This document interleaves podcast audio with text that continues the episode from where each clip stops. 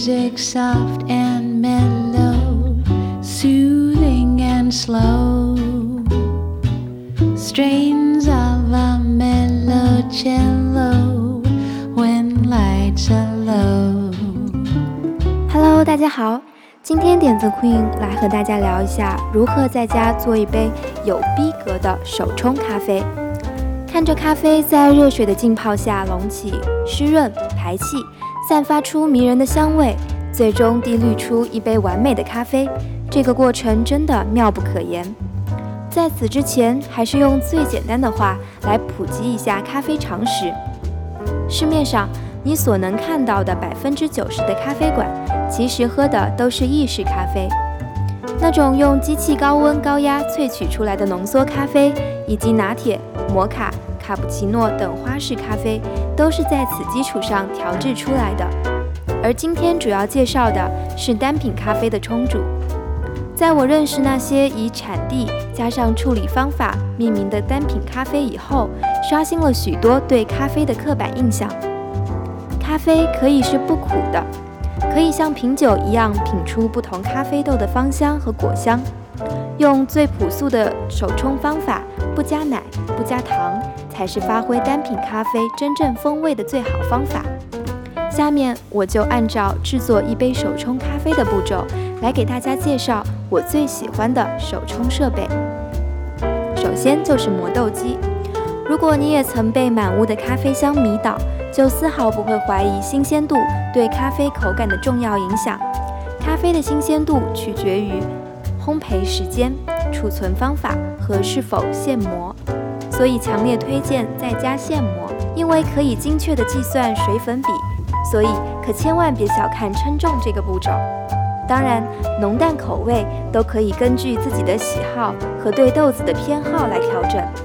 通常一个人的量在十五克到十八克咖啡豆之间。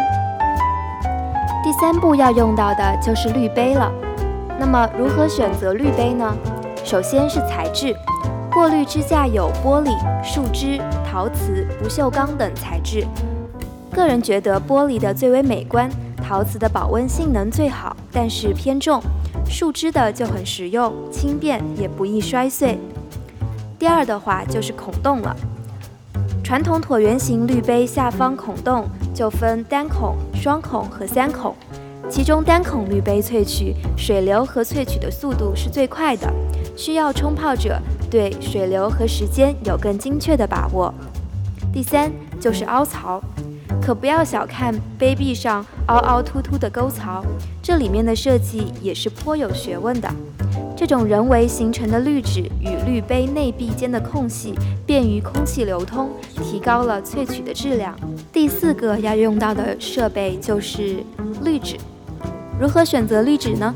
首先是材质，大体就分为法兰绒布和普通滤纸两种。对于最终的萃取口味而言，因为纸张更容易吸收油脂，所以法兰绒布能够保留更多的咖啡油脂的口感。但是在清洗的时候较为麻烦，要经常更换。滤纸一次性使用更加干净和便捷，推荐可以居家使用的。第二就是形状，只要注意和购买滤纸的适配就行。首先是根据大小选择滤纸的大小，二来是根据滤杯形状选择平底滤纸还是尖底滤纸。到第五步就需要一个手冲壶了。可能有朋友会问。这个也有讲究吗？我直接拿烧水壶行不行？当然也是可以的，但专用手冲壶有几点的好处：细长的壶嘴设计，让你更容易控制水流；注水画圈的话会更加的顺手。如果水温太高，可以在壶里加冷水调整，总比直接加在烧水壶里要合适吧。再到下一步就是电子温度计了。有一次拜访一位咖啡师。打开他的百宝箱，就被这个还伸出来几个电线头的设备震惊了。这个在高中物理实验课上用来量电压、电流的万用表，现在的功能是温度计。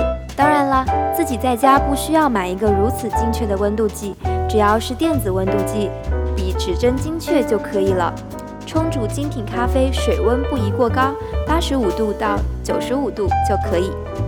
那么综上所述，相比其他所有的咖啡设备，手冲是对制作者技术要求最高的一种操作。一下子列出了那么多的器具，也基本都是必需品。手冲是最费时间、最费力气，温度、水流速度、咖啡粉形状、滤纸或者法兰绒布品质等细节都会影响咖啡的口感。不过人活着嘛，还是要开开心心。对于真正热爱咖啡的人而言，这些麻烦又算得了什么呢？精致是一种生活态度。好了，这期节目就到这里，下期我们接着聊。生活中遇到的任何问题，或对问题有任何神奇的解决方案，都可以提交到点趴网上，关注 idea 趴微信订阅号，让创意重新定义生活的可能。idea 趴。